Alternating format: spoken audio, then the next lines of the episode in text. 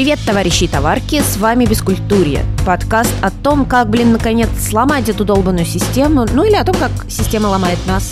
Я Настя, журналист и ваш проводник по всякой дичи. Сегодня я разговариваю с преподавателем. Может быть, вы заметили, что я питаю страсть к этой профессии. Потому что, согласитесь, ну это немного как быть рок-звездой. Ты стоишь на своего рода подиуме, и многочисленные или не очень слушатели внимают с восхищением. Ну или не очень с восхищением. У меня в гостях Святослав, который может научить вас истории, немецкому языку, философии, да в общем всему может научить. И он рассказал мне о том, как он сдавал ЕГЭ за школьников, вот он, кстати, крутой слом системы, как готовил ответы для школьницы контрольной по биологии, хотя сам он, напомню, гуманитарий. Ну и еще мы поговорили о том, как бухают в Швеции, потому что Святослав еще и скандинавист. Ну что, послушаем. Меня зовут Святослав, я кандидат исторических наук, преподаватель Российского технологического университета МИРА. А я, при том, по профессии историк и доцент, что, учитывая новости, звучит сейчас подозрительно. Наверное, как-то так. Почему ты решил преподавать? Ну, мне кажется, это самый простой путь для гуманитария, в общем-то, особенно для тех, кто, как я, не видит себя в чистой науке. А посему, в общем-то, когда я был на третьем курсе, я понимал, что уже хватит в 19 лет сидеть на родительской шее, и решил немного приработать, благо мне а, советовали, в общем-то, сокурсники. Ну, как э, час преподаватель, как репетитор, собственно. Тогда еще не было сайтов вроде Профиру, ну или почти не было, потом это было Авито. Дело в том, что я как раз тем летом поучился месяцок э, немецкому языку, в основном в Германии, а, ну и, а, собственно, так э, оборзел и осмелел, что решил попробовать его преподавать. И тут как раз подвернулось. Первоначально было в заявке немецкий и английский, но с английским как-то не срослось, а вот немецкий с хорошей девочкой Машей мы учили, честно, следующие, по-моему, почти 4 года. Я все-таки себя идентифицирую как историк, и при этом все время вот у меня карма, я преподаю свой немецкий, в том числе и доцент я иностранных языков. Потому это как-то раздваивается. В итоге, с точки зрения учебы, получилось, что я 5 лет закончил на истфаке МГУ, потом 3 года я сидел в аспирантуре, ну, э, писал статейки, потом что-то немного я застрял, разочаровался в этом деле, а потом нам с супругой не хотелось уезжать из общаги, потом я поступил в магистратуру, потом она поступила. В общем, следующие два года я еще побыл магистром после аспирантуры, при том фил- филологом. Ну а потом я все-таки меня осенило, что я хочу быть кандидатом наук, я защитил диссертацию, наоборот. А, по истории, и э, одновременно с этим меня позвали в Мира, где я пребываю по сей день преподавать немецкий язык коллеги-историки. Я не знаю, как, как, как эту путаницу разложить по полочкам. Получается, что ты преподавал, очевидно, будучи репетитором и преподавая в университете людям разных возрастов, правильно? А, да, в интервале от второго класса и до лет 65, наверное. А, но как раз вот эти крайние вехи я беру как негативный опыт, потому что маленькие дети меня пугались, а со взрослыми как-то мне было скучно, наверное, самому, ну как со взрослым, пенсионного и за пенсионного возраста. Детьми же совсем мелкими, ну может потому что я банально я мужчина, в силу гендерной идентичности, как-то не складывалось. Был у меня ученик, второй класс, Андрюша, а, метро Новогиреево, довольно далеко от моего университета от МГУ. Я раз приехал, два приехал, а третий раз приезжаю, на звонки не отвечают, дверь закрыта. Ну, в общем, да, некультурным выражением я засыпал, наверное, всю дорогу от Новогиреева до метро университета обратно.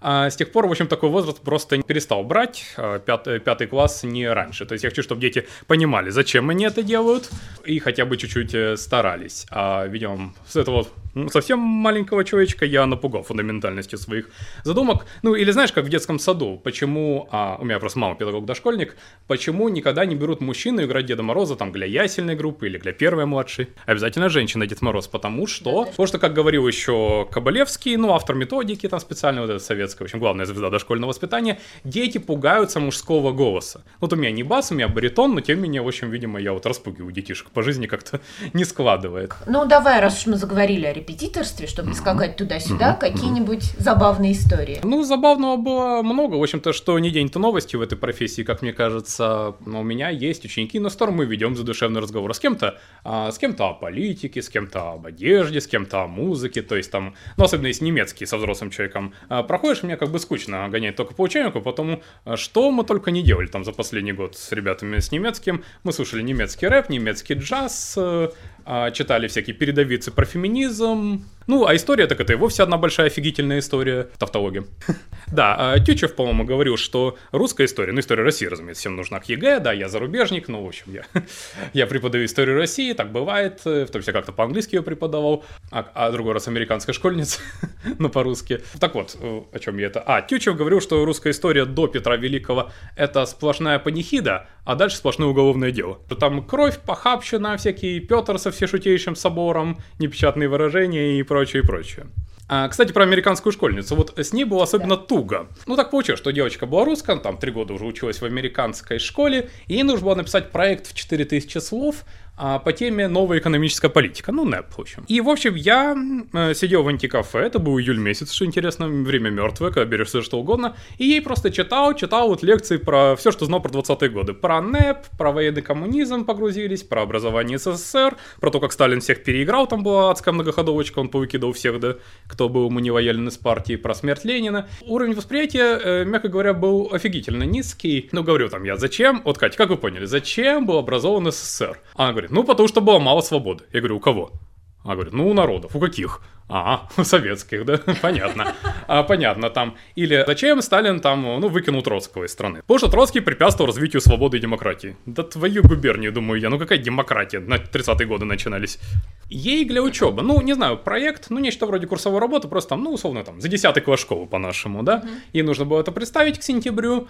А, и, в общем, мы с ее родительницей испытывали, видимо, а, некие наивные такие иллюзии, что если она все это там, а, я и начитаю, она запишет, запишет, то она сможет сама это написать по-английски.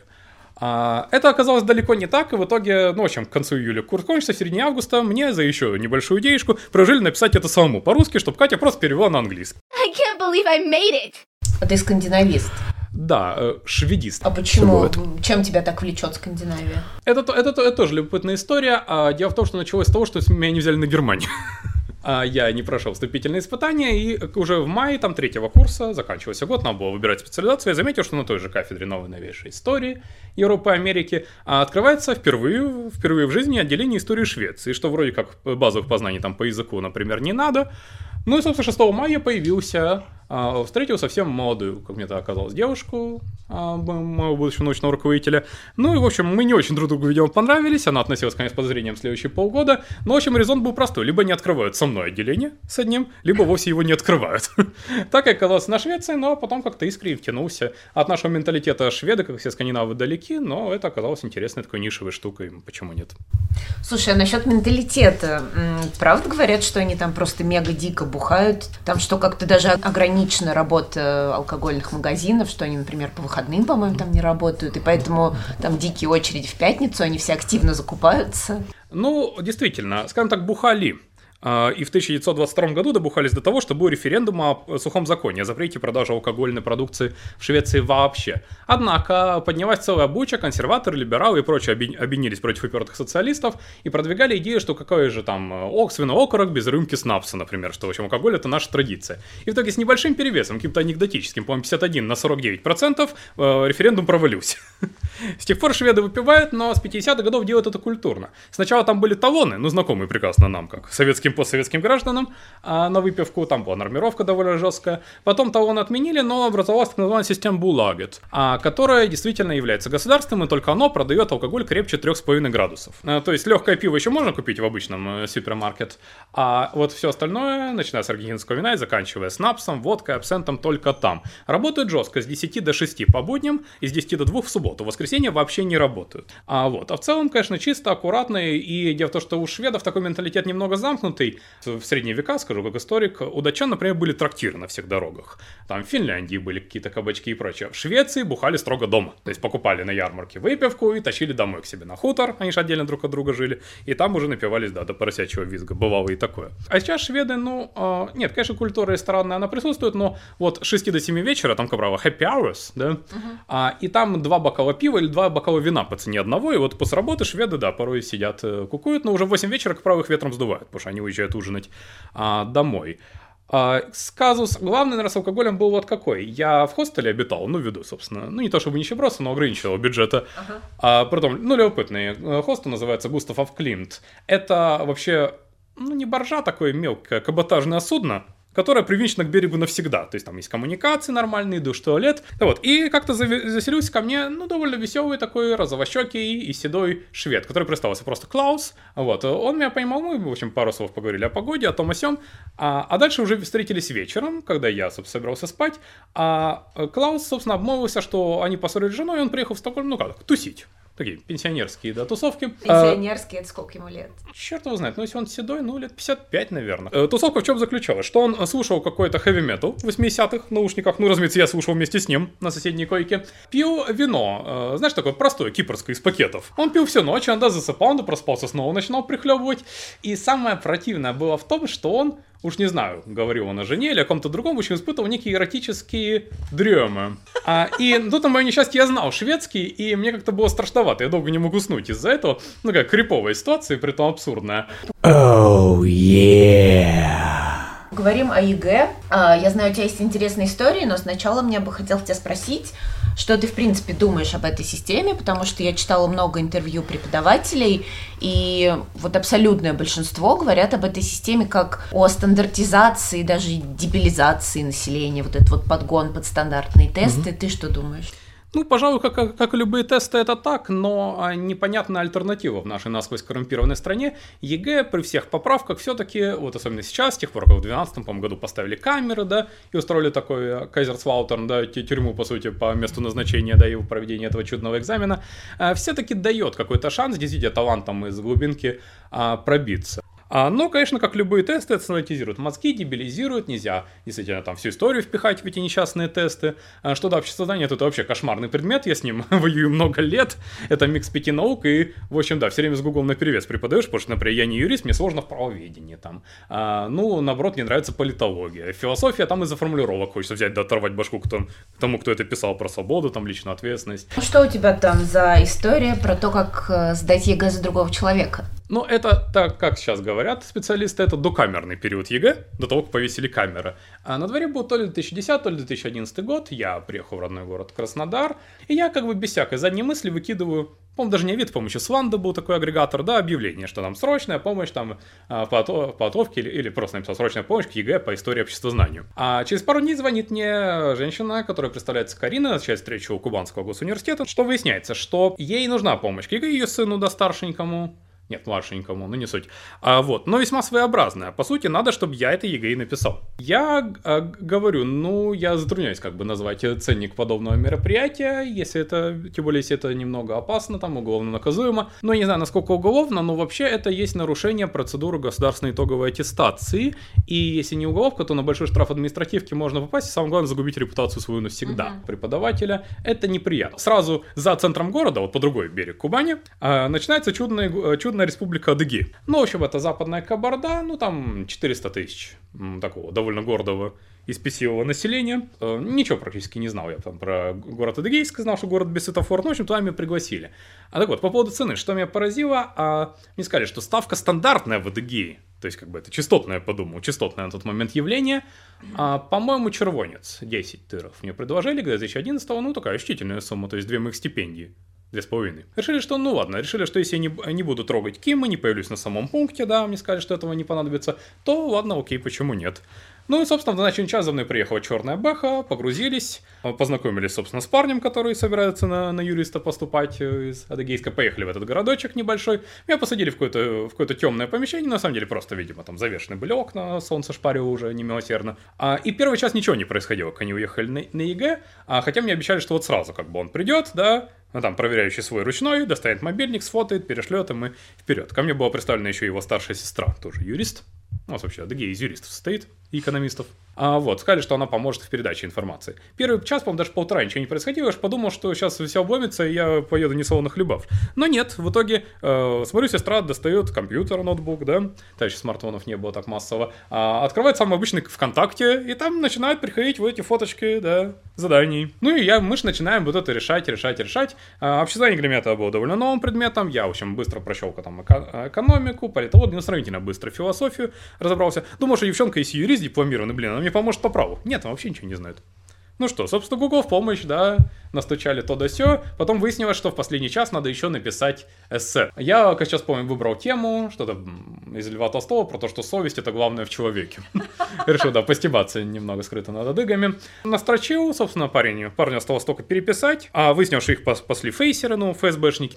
В общем, мешался этот человек, но как он выходил, они сразу начинали фото чуть ли не всей аудитории и пересылать всем прикормленным людям, которых, видимо, тоже сидел по. Ну вот, собственно, я это нарешал, та же Бэха меня погрузила, мне вручили в ней деньги, я посчитал, отвели обратно. Ну, в общем, результатов всей пробы я не знаю, тем более парень ругался, что поскольку ФСБшники опять пришли, то он не успел переписать мое сочинение про совесть. А, ну, вроде ничего, как бы негативного фидбэка не было. Считаю, что это победа, и что я уехал живым, здоровым и с деньгами оттуда. You win! Так, а что там за история про ответы контрольные по школьной биологии? О, это было уже в Москве и попозже. Год на дворе было так 14 наверное, как бы не соврать. А, я беру заявку, заявку на профи.ру, вот так называлась Репетиторс Инфо. А, там написано помощь какой-то там серьезный контрольный, а, пятый класс история. Думаю, странно, что там можешь не понять пятый класс? Там же карти, картиночки, всякие занимательные истории, там половина Греции по мифам рассказаны и прочее, прочее. Ну, в общем, готовится итоговая контрольная. А я звоню, отвечает мне милая женщина, Ирина, если не ошибаюсь, ее звали, и говорит, что ей нужна очень специфическая помощь. Не столько помощь по подготовке контрольной, сколько а, нужно добыть задание самой контрольной а также ее прорешать и присылать ответы за сутки, собственно, до испытания. Система StatGrad. В общем, такой выкидыш ЕГЭ, те же фипишники, по-моему, это делают. А, вот. Это закрытая система, которая рассылает по школам контрольные, ну, чтобы они проводили сами, либо там проверяющие порой выезжают. А, тесты, ну, в формате, ну, не ЕГЭ, а ОГЭ, наверное, там один из четырех выбрать. Ну, для пятого класса там еще напишите сочинение с пятью ключевыми словами, а, или там на карте нарисуйте, где Рим, где Вавилон и прочее, вот такая шняга. Ну что, я немного офигел, но мы с женой опять же долго судили да рядили, сколько цен назвать, потому что человек тоже был на сервис не в курсе, тут таксы никакой не было. А, и мы поскромничали. Я хотел сказать 10, хотя это были уже другие годы. А вот, э, жена сказала 7, в итоге сошлись, по-моему, я сказал 8. Мне сказали, да, отлично, почему бы нет. Ну что, я открываю Google недолго, думаю, забиваю, там выясняю, как можно забить, что Статград, ТРПР, контрольная, и ищу на каком-то левом сайте, рискую получить вирусы, я, в общем, выкачиваю эти задания. Видимо, они были прошлогодние, то есть они системы давно уже выкачаны, там расположены как-то криво-косо, но они существуют. Я прорешиваю раз вариант, два вариант, гордо отправляю, а мне говорят, ну ага, ага хорошо, хорошо, прекрасно, в общем, миссия выполнена, завтра мой водитель привезет деньги. А вот это оказалась долгоиграющая история, потому что, видимо, девочка панически боялась в своей частной школе сдавать эти контрольные, потом Статград, в общем, мне сыпали еще ее шестой, седьмой класс. Вот, по-моему, только в восьмом это прекратилось, потому что, во-первых, э, перестали появляться какие-то лазейки, и, во-вторых, а во-вторых, э, собственно, от Статграда школы начали уходить в пользу ВПРов. Это еще один кошмар, в общем-то, современного школьника и преподавателя. Всероссийская проверочная работа. Их рассылают абсолютно секретно. Их печатают как ЕГЭ в день экзамена, в большой такой конверт формата А4, дают, по-моему, двум или трем персонажам, которые везут это в школу, где, в общем, будут мучиться и веселиться с этим. Тут вообще никак не прикопаться к этой системе.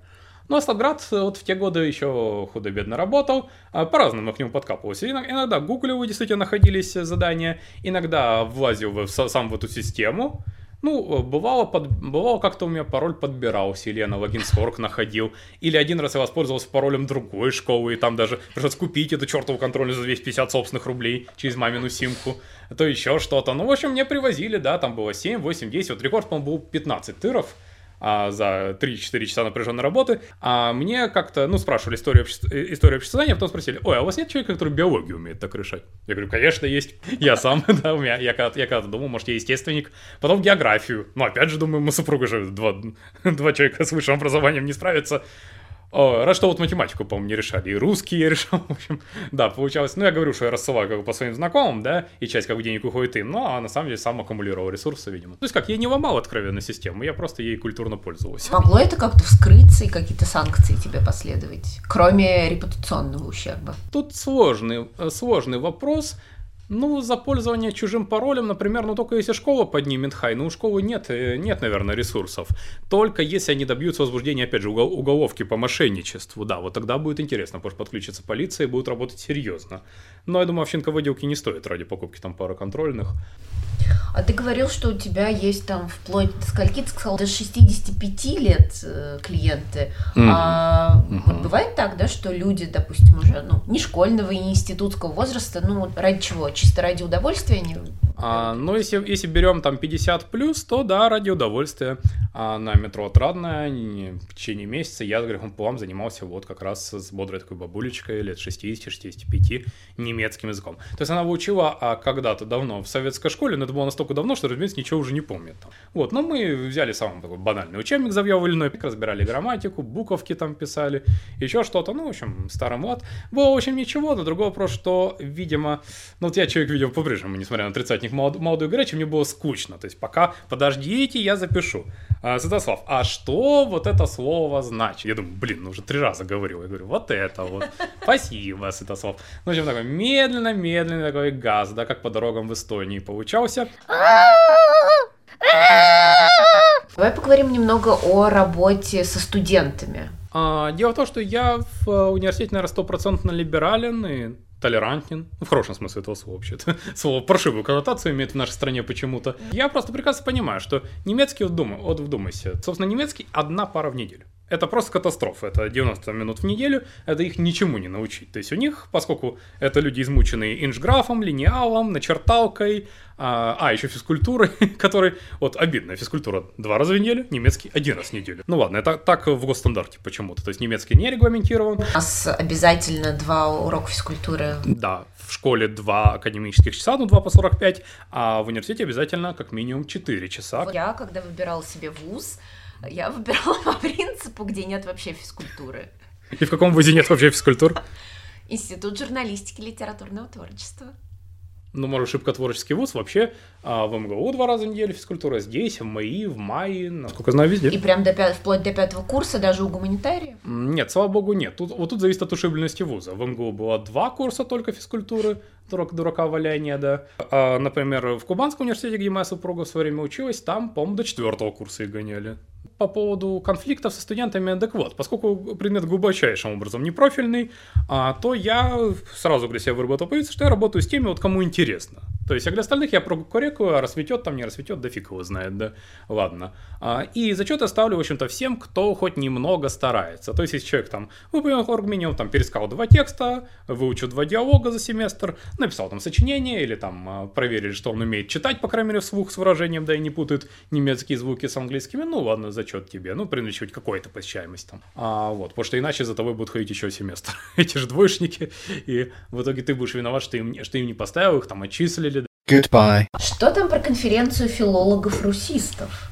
Я же, э, по-моему, обмылся, я заканчивал магистратуру по филологии. Но это было очень смешно. Я э, банально хоть, э, желая остаться в общежитии, а не, а не черти как, а в Москве в 2015 году подавал документы в три магистратуры. А, тоже комическая ситуация, получается, я специалист полномасштабный, да, а три года аспирантуры как раз заканчивались, но поскольку магистратура как бы стоит над специалитетом бакалавриатом, я имел право подавать документы. Но я подал на родной ствак на всякий случай, хотя вот на самом деле это был бы казус, если бы я поступил, но меня провалили по моему же предмету. А, подавал на политологию, где мне не хватило 2 балла, и неожиданно выстроил филфак, где я, а, где я набрал 95 баллов из 100, Учу, ужас это оказалось а, полупроходным баллом, но поскольку у меня был первый красный диплом, в итоге я туда заскочил. А я решил готовиться по русской литературе. Ну, вроде, что там, Пушкин, Бродский, да, Ахматов, вроде все знакомое, родное. Но, собственно, стал вопрос, опять же, куда определяться? По идее, есть скандинавистика, то есть языки, там, финский можно взять, еще что-то. Но я подумал, что я в тот момент работаю в МИРА, да, по уставке, но тем не же бегаю до сюда. Плюс у меня есть уроки, у меня есть семья, да. Думаю, ну зачем париться? Я пошел на русскую литературу. Долго меня мурыжил завкав, спрашивал, а чего, а зачем? Я то, что это такое болотце, где, как правило, чужих не бывает. Ну, mm-hmm. резко человек не залетает. Э, ну, с других кафедр филфака еще и переходит, а человек, который из другого факультета вдруг спикировал, это странно. Тем более в моем возрасте, мне уже 25, да, и тем более с какими-то непонятными намерениями. В общем, я там учился, ну как учился, как многих, в многих гуманитарных магистратурах, главное поступить, а дальше можно чисто пинать балду. Нет, я не говорю, что на филфаке плохо, там интересно, если быть мотивированным. Проблема в том, что, видимо, мне мотивации категорически не хватало. А я стал магистром филологии, но а на работе меня сделали вот доцентом иностранных языков, это было такое условие. То есть в итоге я правильно выбрал магистратуру, потому что именно это было нужно, чтобы продвигаться по иностранным языкам, коли по истории пока доцентом меня никуда не зовут. Вот ты сказал про мотивацию студентов на филфаке. Мне mm кажется, нашим бескультурным слушателям сложно вообще представить, что это за человек, который идет на филфак. Что там за люди-то вообще учатся? А, женского пола. Однозначно. Mm-hmm. ну, или сомнительной гендерной идентичности, но близко к женской, таки, пожалуй. А, ну как, это всякие потомки, потомицы, не знаю, есть феминитив, нет?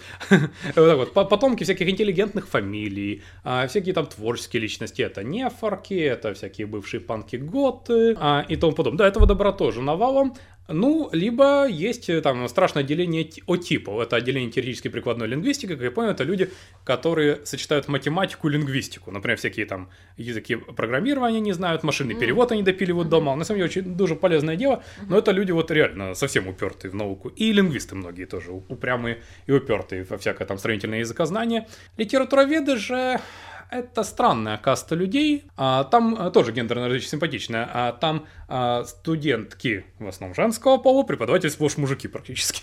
Не знаю почему. Видимо, в советское время как-то больше котировалось или больше оплачивалось. Mm-hmm. Вот там мотивация, ну как, кто кому-то искренне интересно, кто-то хочет там, как ни странно, нам найти настоящую свою романтическую любовь, там, по Лермонтову, да, обламывается к курсу к третьему. Кто-то хочет двигать науку, кто-то а, хочет двигать искусство, но считает, что нужен какой-то бэкграунд вот такой основательный. А, ну, кто-то просто пинает балду и считает его лафовой специальностью. Нет, есть еще те, кто идейно хотят стать, как я в свое время, вот, преподавателями, только там русского или литературы. Да, это приносит деньги, а, но нет, нет, откровенно богатых людей, там, мажоров, пожалуй, нет. Это, это не про, про филфак. На истфаке чуть-чуть было. У нас на потоке училась, например, младшая дочка Тюдашкина, ну, правда, на искусствоведении отделении. Все-таки э, история, почему я, наверное, так и не стал филологом, наверное, потому что история все-таки про прошлое человечества и все-таки про некие реальные, э, там, политические, экономические реалии. Ну, не говорю там базис настройка по Марксу, но все-таки, мне кажется, история про, ля... про реальность, а вот литературоведение, ну, с лингвистикой я попросту не знаком, это про какие-то мысли, мысли и рефлексию на тему. То есть бывает, что я что-то там пописывал, вот я в Ереван ездил, как русист рассказывал удивленным армянам про то, как шведы переводили Пушкина. У меня такой немного дилетантский вопрос, mm-hmm. опять же, по поводу истфака. Mm-hmm. Вот я себе, как человек абсолютно далекий от этого, представляю, что человек, который выучился на истфаке, он, ну, какие у него пути там, сидеть в архивах, опять же, преподавать. А есть что-то такое, чтобы вот выучиться на истфаке и делать что-то прям такое высокооплачиваемое, современное, крутое, чтобы там с карьерным ростом все дела? А, удивительно, но факт. Люди, которые выходят учиться с истфака с аналитическими способностями практически как у Шерлока Холмса, находят применение в разных сферах. Это пиарщики, это топ-менеджеры, это вот, кстати, сегодня встречаюсь с моим старым другом, он атташе нашего представительства в Чехословакии, просто в Чехии, да, теперь. Нет, при том, кстати, смешно. О, я, собственно, думал, может быть, там по Швеции тоже что-то меня обломится. Я пишу МИД, что я такой-то хочу у вас работать, готов сдавать языковые экзамены по немецкому, по шведскому. Долго думает МИД, через месяц приходит мне за э, пафосные там печати отдела кадров, что, простите, но э, мы при рассматриваем кандидатуру людей только с, меж... с образованием э, международное право, международная журналистика. А мой друг со Стваковским, значит, нормально. Тут, конечно, прозвучит как лиса, который не допрыгнул до винограда из басни, но не очень-то и хотелось. То есть я прекрасно знаю, чем они там в МИДе занимаются. А ну, даже сидя там в хорошей мажорной вот командировке, кто на Маврикии, кто в Африке, кто в, а, в, Чех, в Чехии, да, на полном гособеспечении, и, по сути, перекладывают бумажки, разбирают письма местного населения и прочее вот это волокита. А, так что, может быть, и, и слава богу, видимо, не моя судьба. Вот ты уже переехал в Москву, э, не думаешь переехать куда-нибудь в Европу, тем более, что с языком-то у тебя все норм. Можешь в Германию поехать преподавать. Думал, но а, ну, тут ряд обстоятельств. Во-первых, есть мнение моей второй половинки, которая не особо рвется куда-либо. Ей, дай бог, здесь, как бы она считает, что дай бог здесь, давай устроимся, там подумаем, куда путешествовать. Mm-hmm. А, вот. Плюс э, все-таки у меня, ну, я рос без отца, у меня мама одна в Краснодаре тоже, как бы мало ли что, и скорее там мы с ней, когда-нибудь съедемся, мы ее заберем, да, чем я, наоборот, уеду там на другой континент. А, вот. Плюс, э, ну, не знаю, я сам как-то никогда особо не рвался. То есть, там на полгода, на год, да, я бы с удовольствием поехал попреподавать, это был бы интересный опыт. А вот там трех-пятилетний контракт уже долго. А, собственно, с этим а, и есть главная сложность. Но со Швецией там вообще сейчас туговато, я не понимаю, к этому вопросу подобраться. А при китайце мне предлагали а, трехлетний контракт. Собственно, вспомнил, что я могу историю по-английски преподавать китайцам, но я посчитал, ну, вроде оклад нормальный, 2000 долларов предлагали во-первых, искать жилье, они предлагали служебную комнату, никак не квартиру. Это мне не очень понравилось, да, с супругой и кошкой. Мы бы, наверное, не ужились с другими китайцами. Вот, во-первых. А искать жилье в Китае, ну, там вообще, черт знает, что с рынком недвижимости, я ничего про это просто не знаю. И ничего даже не прочитаешь. Э, будешь как дурак, да, как китайский жабованчик.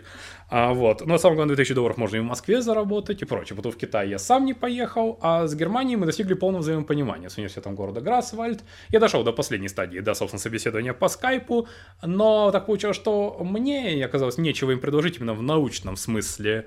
А, в научном смысле, потому что они занимаются там довольно локальными проблемами всякого там, Балтийского региона, конечно, больше там Германии и Прибалтики, чем, собственно, Швеции.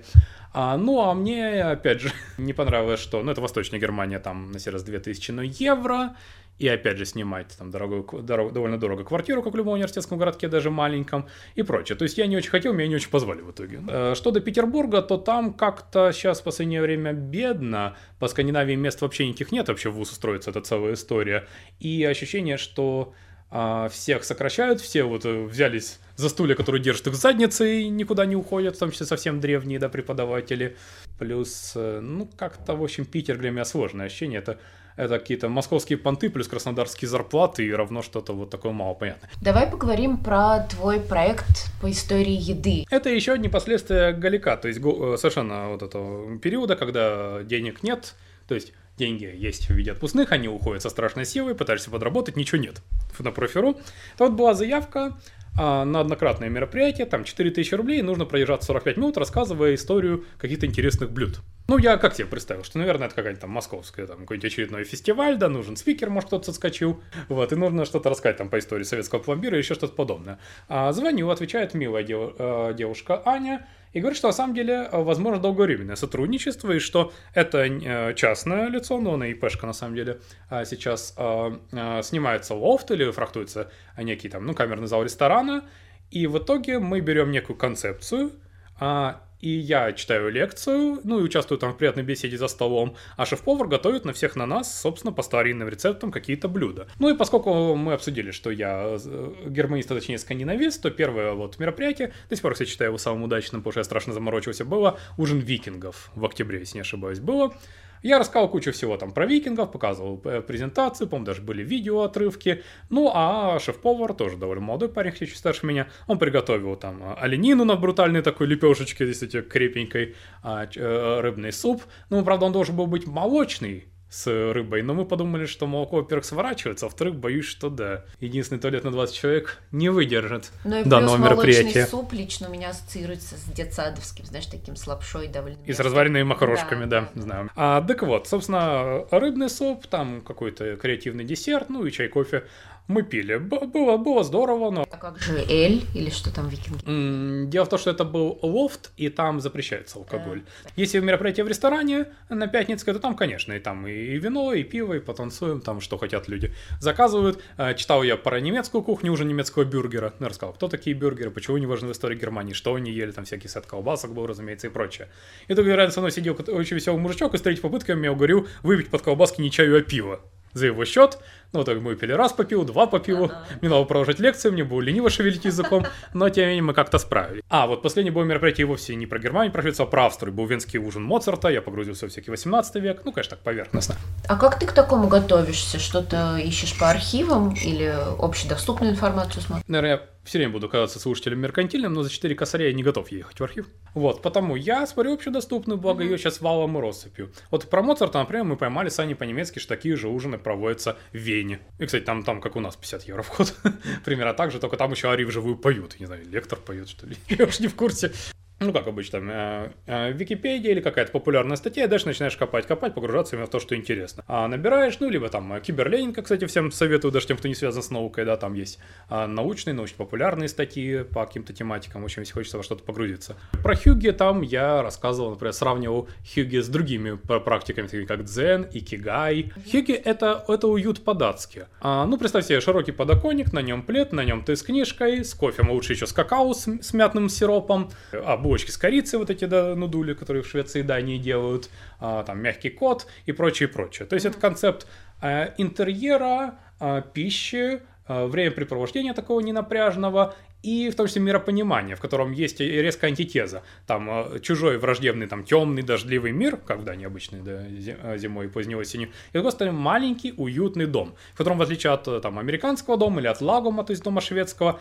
а, не все так утилитарно, а при этом есть много всяких приятностей, как там мягкие подушечки, там да, теплые коты, теплые же пледики. В это Хьюги, вот про это, да, мне хватило там, по-моему, даже на 40 минут. Ты все время упоминаешь свою супругу. Как mm. вообще оно живется в семье преподавателей?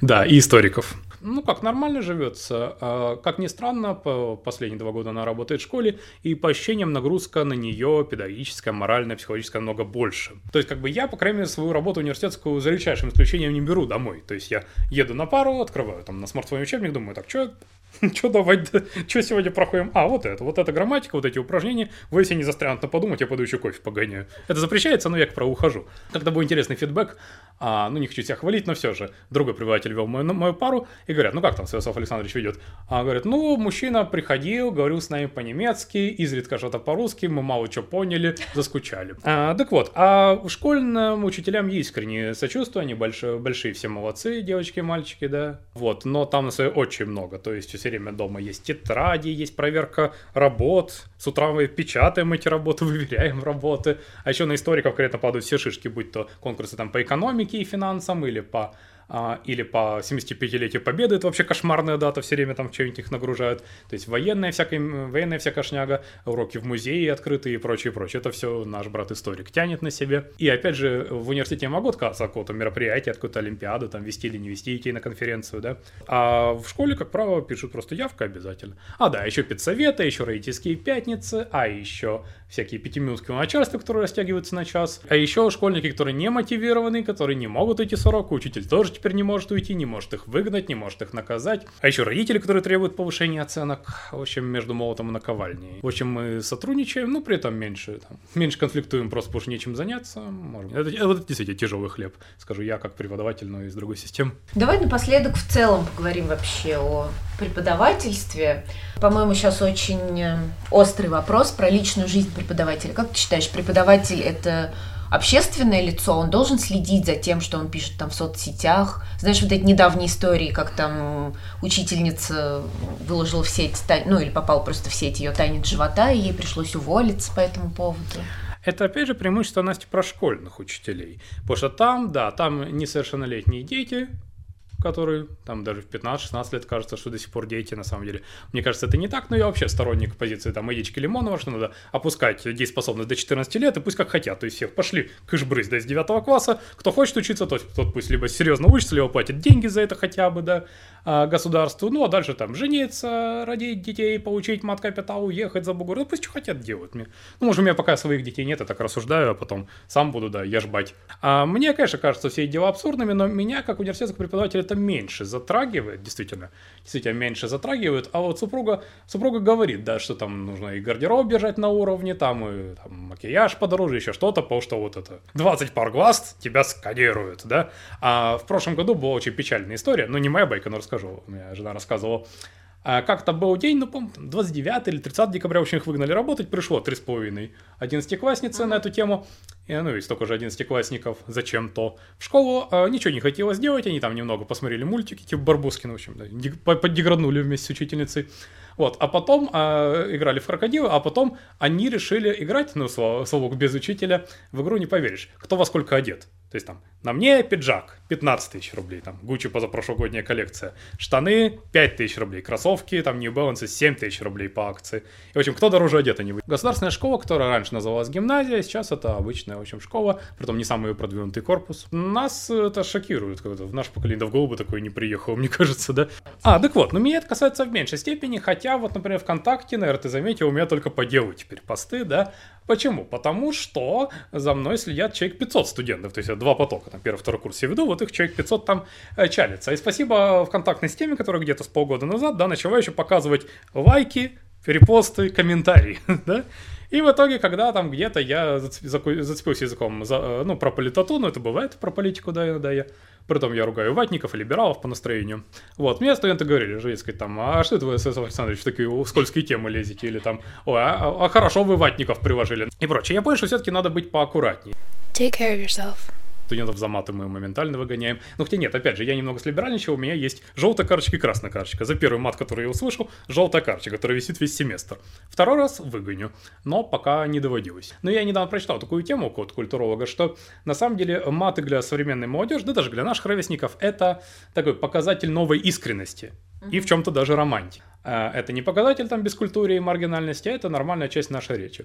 А вот, хотя, на самом деле, если, если бы ты знала, да, как общаются с собой, между собой два педагога, а еще иногда к нам третий или четвертый приезжает, и получается такой педсовет, к которому скатывается любая пьянка, о, там пары так, так, такие маты и такие выражения, что уши, уши вянут. Там, может быть, оно и не надо, откров, откровенно говоря. Ну, зачем себя обманывать? Все будет к месту. То есть, ну, ну нельзя ударить, блин, молотком по пальцу и сказать, а, ох, я чертовски огорчен. Ну, блин, это неестественно. Ну и, наверное, последний вопрос, mm-hmm. он, может быть, тоже немного относится скорее к школьному преподаванию, mm-hmm. но, с другой стороны, всякое может случиться. Вот тоже всякие эти, знаешь, видео жестокие, где там ученик достал учителя, учитель его там, подзатыльник ему. Как ты думаешь, кто, кто прав, кто виноват? Что в такой ситуации делать? Могу сказать э, просто, я не знаю, как я бы поступил. Нет, у меня каждый поток бывает, э, ну как, по моим меркам, неуправляемые группы, которые просто там на них цикнешь, 5 минут посидят тихо, и опять шумят, и вот это нарастает, как морской прибой. Но у меня есть ресурс, я если совсем в край заколебал, я даю им задание письменное, пусть они списывают или не списывают, или кто-то сам будет делать, или вообще ничего не будут делать, это пофигу, я их натяну за это попозже. А я просто ухожу немного переключиться, 5-7 минут могу просто в коридоре поставить, могу, могу добежать э, кофе хлебнуть и прочее. То есть у меня есть такой ресурс ресурс нейтрализующий. Хотя начальство нас все время гоняет, чтобы мы этого не делали. Что, дескать, я говорю, почему они совершеннолетние? Говорят, ну мало ли кто-то из окна упрыгнет, там пальцы в розетку засунут. Ну мало ли. В том, что было там возгорание, двух преподавателей уволили на днях, да. Я могу уйти, а вот да, школьный учитель не может покинуть свой пост, чтобы не происходило. Быть него плеваться, кидаться там стулом или саботировать его, или слушать музыку громко. Не понятно, что сделать. А трогать учеников нельзя, это тоже административка, а может быть и уголовка, смотря как тронуть. Вот, так что тут из этих тисков я не знаю, как выходить, это какой-то должен быть либо, либо мега интересно как-то рассказывать, но и то всем не угодишь, либо должен быть железный авторитет. Давай, может, что-нибудь напоследок скажем. Не знаю, если хочешь, можешь подытожить там, например, плюсы и минусы профессии преподавателей. Ну, плюсы и минусы интересно. Попробую ответить кратко, хотя ты заметил, у меня плохо получается.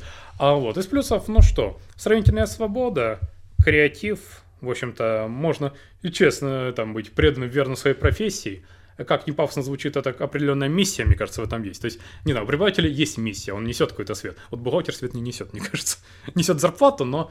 Нет, наверное, есть люди, Для действительно, которые... Несет. Да, есть люди, которые, как Аки Акакевич, там любят гоголевский, да, вы, выписывать каждую букву, перепроверять каждую циферку. Наверное, и там им есть место творчества, я просто об этом не знаю. Ну вот, очень своя миссия.